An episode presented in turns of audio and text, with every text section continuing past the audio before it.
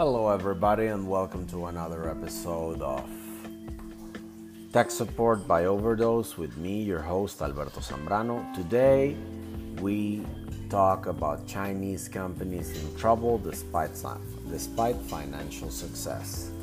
This episode is brought to you by all my Patreons and supporters in patreon.com. Patreon is an online crowd crowdfunding platform where users and content creators get paid and rewarded for the amount of talent they bring, bring into their creations. Okay? So, my Patreon is patreon forward slash Alberto Zambrano, patreon.com forward slash Alberto Zambrano. If you join to the weekly podcast um, tier or uh, any others, if you are more um, keen into it, I would greatly appreciate you and reward you with all sorts of good content. After that brief, brief introduction, let's get into business. Chinese companies are in trouble despite their financial success. Chinese telecommunications companies are under the radar of United States, British, French, and German oversight authorities for industrial espionage, racketeering, theft, and cyber espionage. Despite Western accusations, companies like Huawei, Tencent, and ByteDance fend off these allegations. The Chinese government helps companies with legal assistance. It offers national corporations as massive lifelines to feed their domestic markets as they project soft power influence in the go- contents that the public in the West consumes in regards to entertainment. For governments worldwide, relying on just one provider for telecommunications is a national security issue. What happens, what happens if the provider fails? Or if the provider decides to wa- wage aggressive or passive war against those using their technologies. For Orwellian as it may sound, technological dependence is a matter of concern for public debate. So let's take a look at Tencent. Tencent is another giant, the Tencent clientele. Tencent is a cardinal exp- example of soft power execution. The company owns stakes in League of Legends, Fortnite, Epic Games, Clash of Clans, and even owns rights in mainland China for the distribution of Nintendo's Switch console.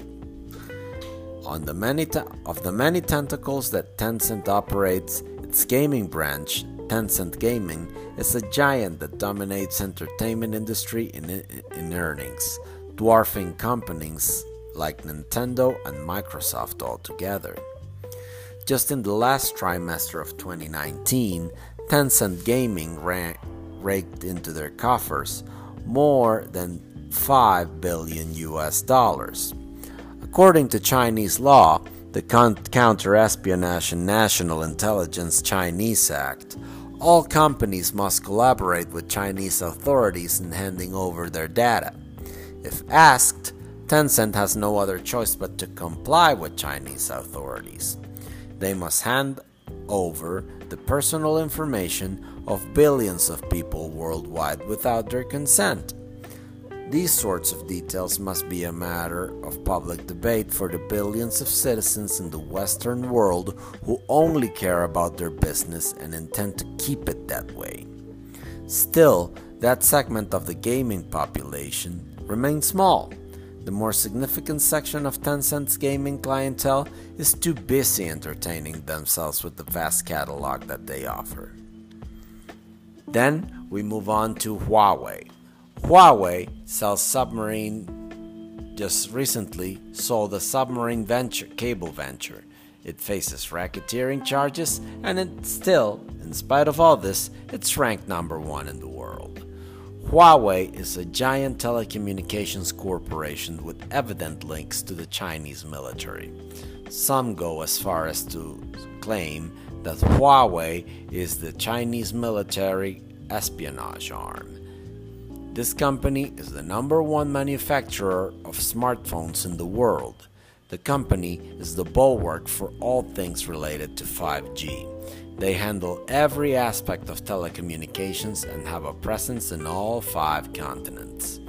The Shenzhen based corporation invested a stake in the submarine cable business, a sensitive issue for signals and communications intelligence experts, as anyone within the industry could tamper with the data under with the data those undersea ca- cables transmit. Slapped with US sanctions, Huawei sold in the past year its submarine cable venture to Hengtong Group, a critical fiber optic cable manufacturer, and expanded further into consumer electronics, managing to be in the first place. Last but not least is ByteDance, who can't find a, bu- a buying partner and CEO on the CCP radar. Chinese telecommunications company ByteDance is at the center of a bitter fire sale as the Washington, D.C. administration gave the company an ultimatum to sell its TikTok assets. Corporate courtship of TikTok's massive database began began with a Microsoft inquiry, then with Oracle. Then, in mainland China, criticism towards Zhang Yiming, the, the CEO uh, of ByteDance, the communists at Chills at the CCP criticized him he- heavily from the heart, uh, and this was awful because the hardcore internet trolls of the Chinese Communist Party who deemed ByteDance's CEO a traitor for acquiescing into Washington sanctions. So it's pretty clear and obvious that for, com- that for the Chinese Communist Party, tax supremacy is a key issue. Once again, I've been you. Thank you for your time. Once again, my name is Alberto Zambrano. I've been your host for Tech Support by Overdose.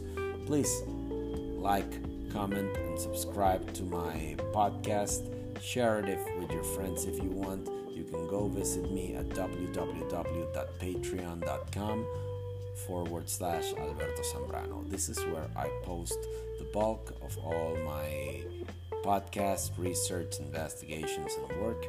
And it's an online crowdfunding platform where I, creators like me and others, can get rewarded for the kind of contents that we produce. If you like what I do, please jump in there. For less than the price of a coffee, you can help me go a long way. Thank you very much.